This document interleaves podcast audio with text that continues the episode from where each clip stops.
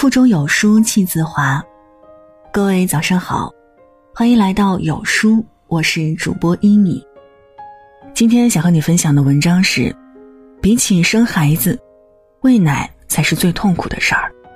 那如果你喜欢今天的分享，也别忘了在文末给我们点个好看哦。接下来就把耳朵交给一米吧。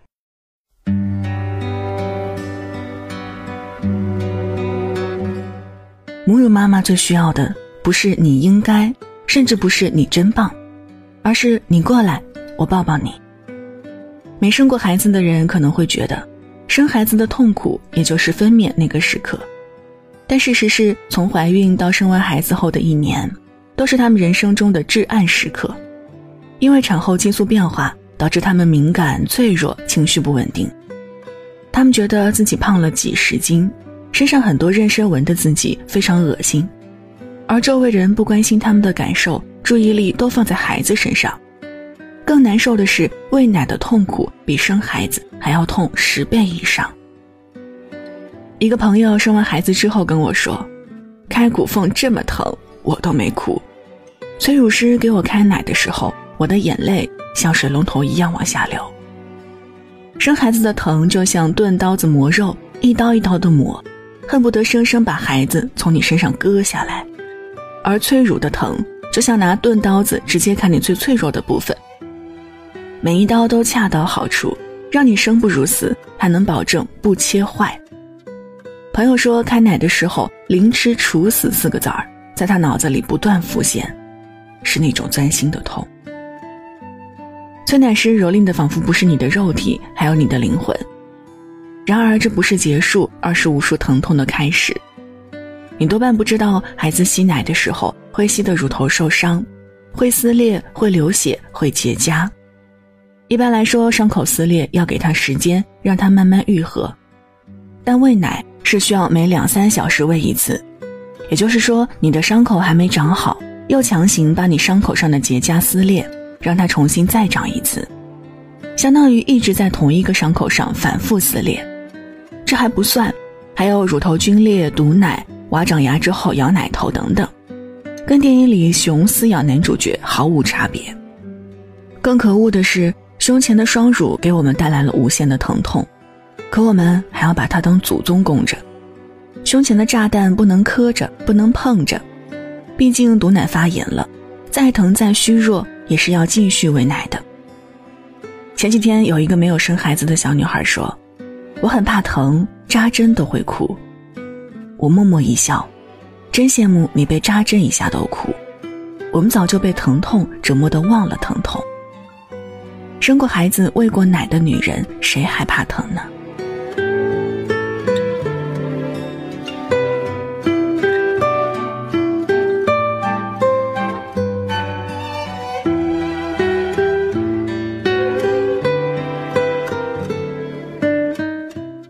哺乳是一件很神奇的事儿，它象征着母爱的力量，也标志着我们为人母的使命。生产后，不管是亲戚还是朋友来看我们，前三句话一定是：生的还是剖的？下奶了吗？奶够吃吗？哪怕是有人送了礼品，做好丰盛美食，也都是为了通奶下奶。一切都围绕着奶，一切都围绕着孩子。可是谁又能记得，我们当妈的曾经也是个孩子啊？每一名妈妈的心里都住着十八岁的时候想哭就哭、想笑就笑的自己，但是这些是妈妈心里的呐喊，别人不会顾及。更多人关注的是奶水质量、孩子饭量。慢慢的，我们也忘记了，忘记了自己的脆弱。当妈后必须变成超人，没有盐味的鲫鱼汤、猪蹄汤、排骨汤，吃吃吃，什么体重、口感都不如下奶重要。都知道当妈的价值就在于喂奶，可喂奶的辛酸又有谁来理解呢？这种辛酸不止发生在下奶的时候，还要面临种种争议。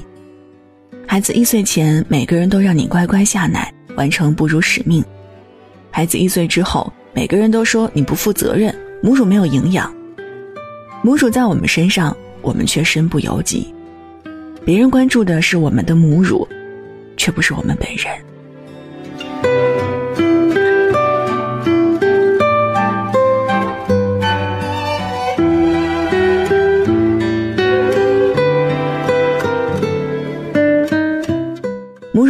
还有不能承受的尴尬。曾经，广州一名妈妈在地铁上，孩子饿了大声啼哭，无奈之下，她只能选择当众哺乳，却被拍下来发到网上，引起了一波当众母乳是不是不要脸的热议。前不久，美国德州一名三十四岁的妈妈在公众场合哺乳，被一名男士要求盖起来，就是这么纠结。妈妈喂奶是应该的，也是羞耻的。当妈的谁不知道，孩子饿了哭起来是怎么安抚都不行的。如果让孩子在公共场合大哭，我们就是熊家长，夹缝中都没有妈妈的立足之地。职场妈妈还要面临的备奶问题。任何空档都要抽时间给娃娃准备口粮。大部分单位没有母婴室，于是厕所、无人会议室、仓库，甚至让男同事背过身去的办公室都是挤奶的场所。还有时不时的胸前一酸、衣服前湿湿的尴尬，防不胜防。别人异样的眼光就让他随风而去吧，毕竟孩子吃饱最重要。哺乳妈妈和自由是绝缘体。我们必须和随时可能饿的娃绑定在一起。穿衣必须穿方便哺乳的，连衣裙想都不敢想。吃饭，哺乳期忌口太多，吃错一丁点儿，娃就可能过敏。衣食住行处处受限，职场家庭举步维艰。谁能想到，每一个走路带风、和人谈笑风生、看起来正常无比的妈妈，曾经无数次在深夜痛哭。曾经因为母乳带来的问题，无数次崩溃。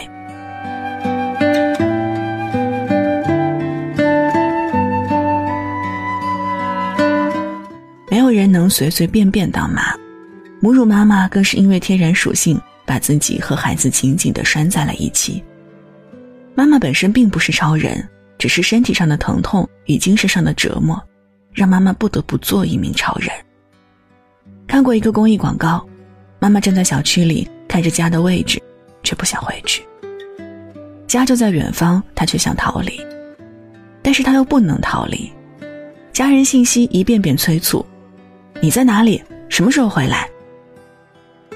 只可惜，这么紧迫的关心不是为了他，而是为了嗷嗷待哺的孩子。有时候想逃离，却不知道逃到哪儿去。他坐在秋千上崩溃大哭。生门的导演陈维军说：“多说生育是两个人的事儿，是老公老婆的事情。其实不是，真正面对一切的是女人。虽然已经二零一九年，但妈妈们的困境依旧没有丝毫改变。这个社会需要的女人，需要的妈妈，是那种既能年入百万，又能独立带娃，事业家庭双丰收的超人。可妈妈真的不是超人，这样的要求他们做不到。”即便有一两个做到了，那超人背后的辛酸，常人真的想象不到。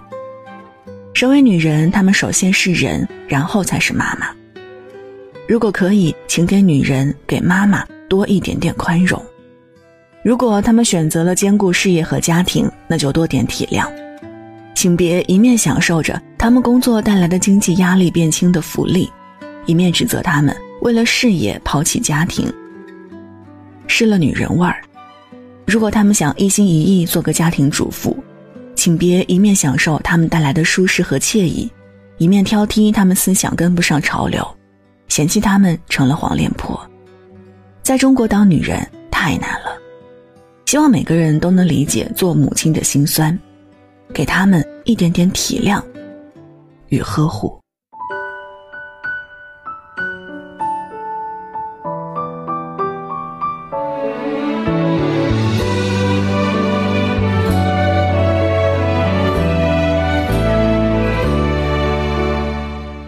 好了，这就是今天和大家分享的文章。在这个碎片化的时代，你有多久没有读完一本书了呢？长按扫描文末二维码，在有书公众号菜单免费领取五十二本好书，每天都有主播读给你听。同时，也期待您在文末点击好看以及转发到朋友圈哦。我是一米，感谢您的收听，祝您早安。一天好心情。时光是走不